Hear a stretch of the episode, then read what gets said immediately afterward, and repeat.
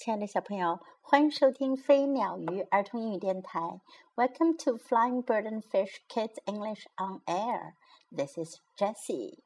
Jessie 老师今天要为你讲的故事是《Loudmouth George and the Sixth Grade Bully》。大嘴乔治和六年级恶霸。It was the first day of school. 第一天上学。 George was excited. 乔治很激动。Suddenly, an enormous sixth grader jumped out of the bushes. 突然间，有一个非常高大的六年级学生从灌木丛中跳了出来。George had never seen him before. 乔治从来没有看见过他。 but he knew right away that this must be Big Mike. 但是他马上就知道了，这一定是大麦克，the new kid in town，城里新来的孩子。Hey, ya squirt, said Big Mike. 大麦克说：“你这小子，give me all your money, or I won't let you buy. 快把你所有的钱都给我，要不然 我就不让你通过。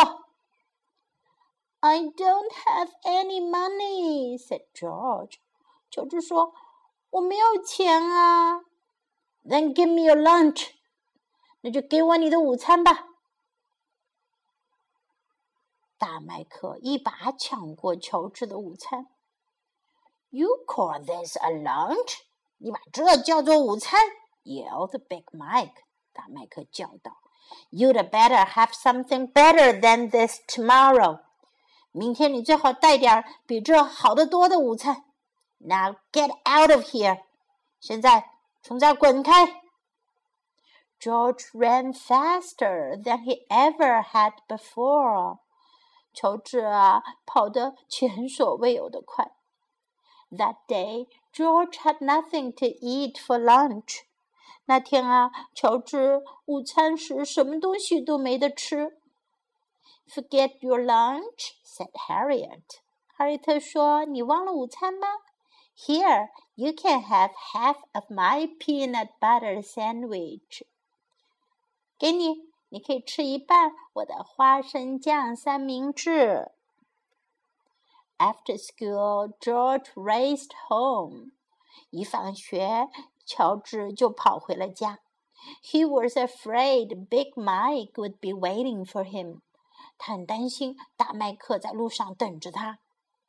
That night he ate an enormous dinner. 那天晚上啊，他吃了非常多的晚餐。Goodness, you are hungry this evening. 哦天哪，今晚你可真饿呀！said George's mother. 乔治的妈妈说。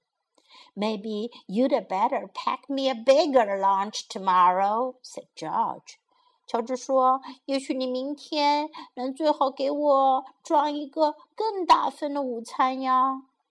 The next morning, Big Mike took George's lunch again. 第二天早上啊，大麦克又抢走了乔治的午餐。Listen, big ears, he said. 听着，大耳朵，他说。 You'd better have more cookies tomorrow. 明天啊，你最好也带更多的曲奇。That day, George had nothing to eat for lunch again. 那天中午呀，乔治午餐时又什么都没得吃。Golly, George, I already ate my sandwich," said Harriet. 哈利特说：“哦，天哪，乔治，我早就吃完了我的三明治了。” You're sure getting forgetful. 你呀，真是变得越来越健忘了。The next morning, George sneaked some extra cookies into his lunchbox. 第二天早晨啊，乔治偷偷取了一些额外的曲奇，装在他的午餐饭盒里。Then he took the long way to school. 然后呀，他走了一条更远的路去学校。But Big Mike caught him anyway。可是啊，大麦克还是把他给逮到了。Don't get tricky with me, Twitch Nose。你可别跟我搞花样，你这个臭醋鼻子！said Big Mike as he grabbed George's lunch。大麦克一边说着，一边一把抢过了乔治的午餐。By the end of the week, George was a nervous wreck. 到了这星期结束的时候呀，乔治啊变得神经很紧张，而且身体也不大好了。He couldn't pay attention in class. 他上课没法专心听讲。He jumped when anyone called his name. 任何人一叫他的名字，他就马上蹦起来。And he was hungry all the time. 而且啊，他一直都很饿。 Something fishy is going on here," said Harriet on Friday. 哈雷特星期五的时候说：“嗯，有什么事情不太对劲。”You'd better tell me what it is, George. 乔治，你最好告诉我发生了什么事。So George told Harriet the whole story. 所以啊，乔治就告诉了哈雷特他的故事。He felt a little better then, but not much. 他感到好过一些了，可是啊，也不算太多。We should tell the principal," said Harriet. 哈雷特说：“我们应该告诉校长。” It won't do any good," said George. 乔治说：“这不会有用的。Big Mike doesn't go to this school. 大麦克又不是来这所学校。”嗯哼，said Harriet. 哈雷特说：“嗯，I think I have an idea. 我想啊，我有个主意。Meet me at my house tomorrow morning。明天一大早啊，到我家找我。Saturday morning, George bike over to Harriet。星期六早晨啊，乔治骑上自行车去了哈雷特家。He shook all the way there。他一路上啊，都在浑身颤抖着。Here's the plan," said Harriet。哈雷特说：“计划是这样的。” and he whispered into George's ear as she put him into the kitchen. 他一边把乔治拖进厨房，一边在他的耳朵边啊小声地说着。The two of them set to work making a lunch. 他们两个啊就开始工作了，做一份午餐。First, they made two tuna fish sandwiches. 首先，他们做了两份吞拿三文鱼三明治。 啊，吞拿鱼三明治。They poured half a jar of garlic powder into the tuna fish。他们倒了半罐子的大蒜粉放在吞拿鱼上。Then they filled a thermos halfway with vegetable soup。然后呀，他们又在一个热水瓶里装了半瓶子的蔬菜汤。They filled it the rest of the way with vinegar。 他们把剩下的半瓶啊装满了醋。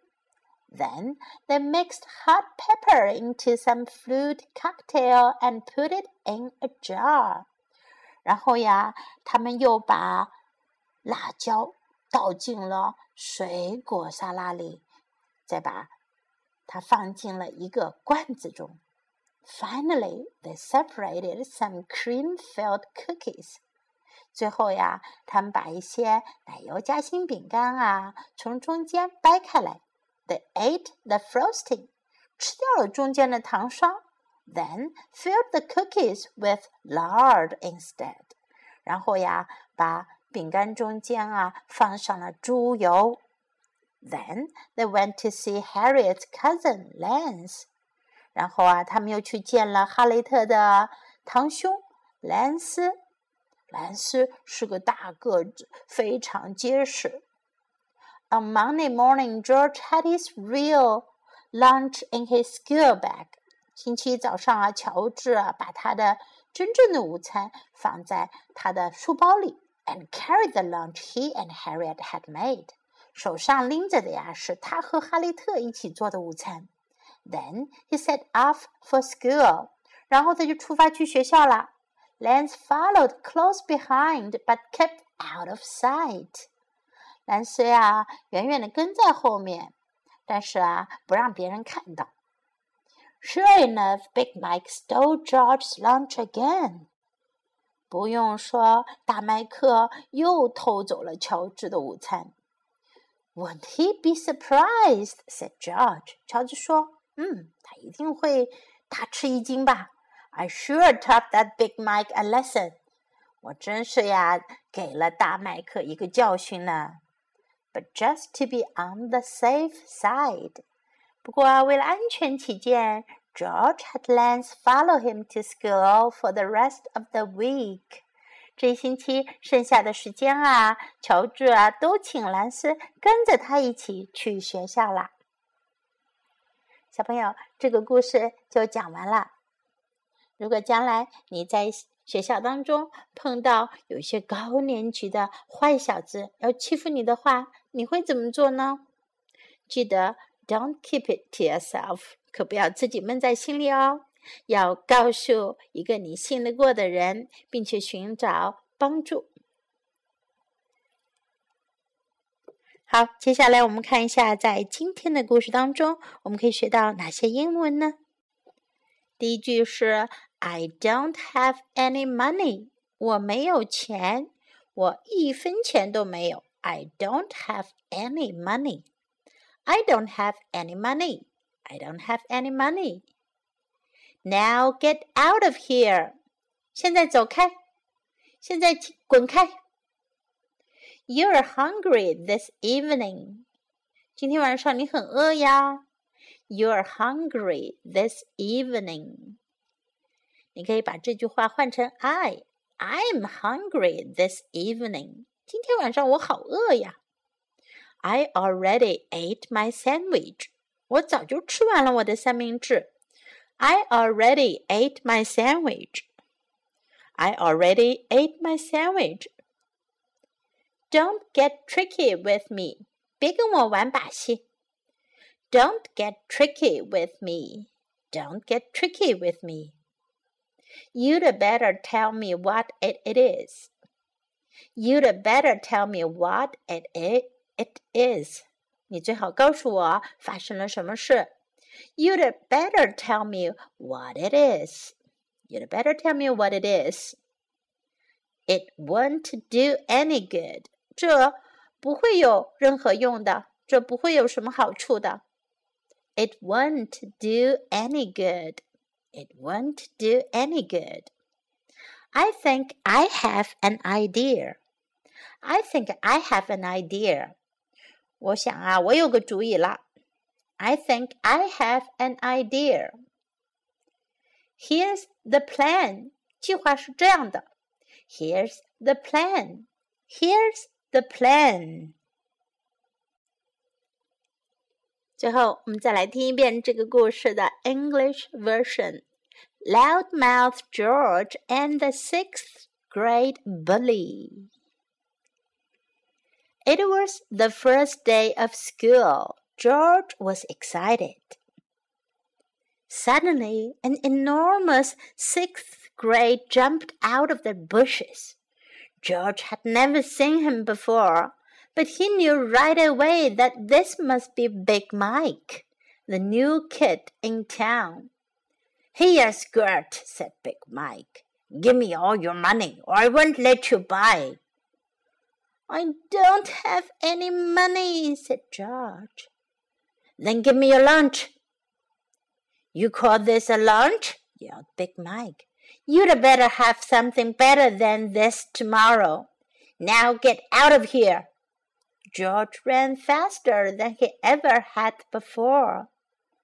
That day, George had nothing to eat for lunch.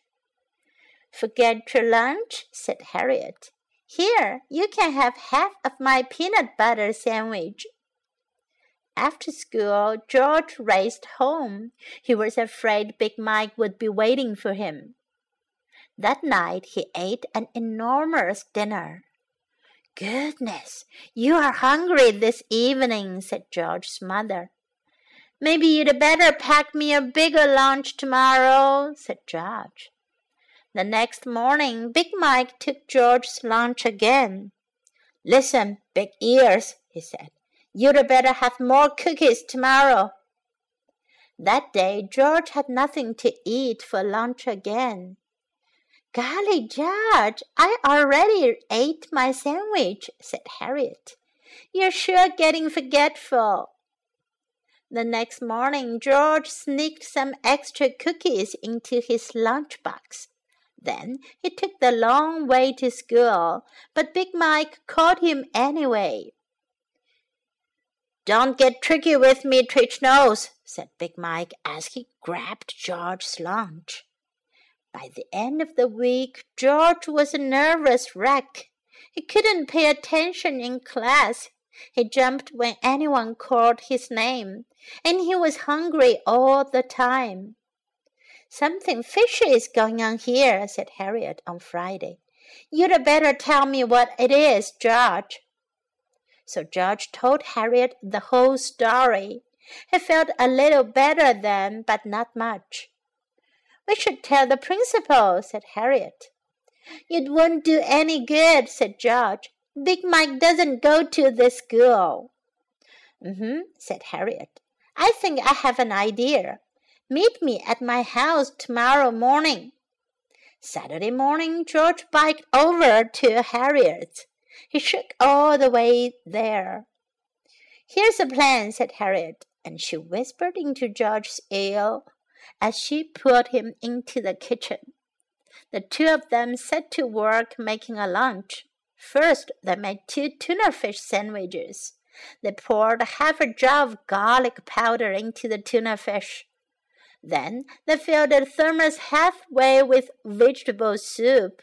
They filled it the rest of the way with vinegar. Then they mixed hot pepper into some fruit cocktail and put it in a jar. Finally, they separated some cream filled cookies they ate the frosting, then filled the cookies with lard instead. Then they went to see Harriet's cousin, Lance.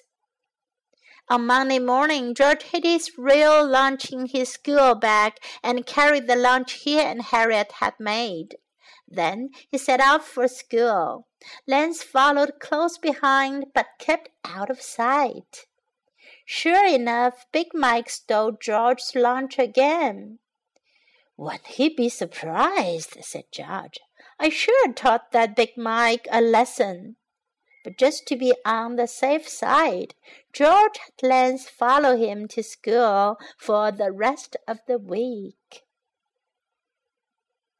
It's the end of the story. That's all for today. Do you like this story? Have you learned anything from it? 你喜欢这个故事吗？从当中你学到了些什么呢？This is Jessie saying goodbye.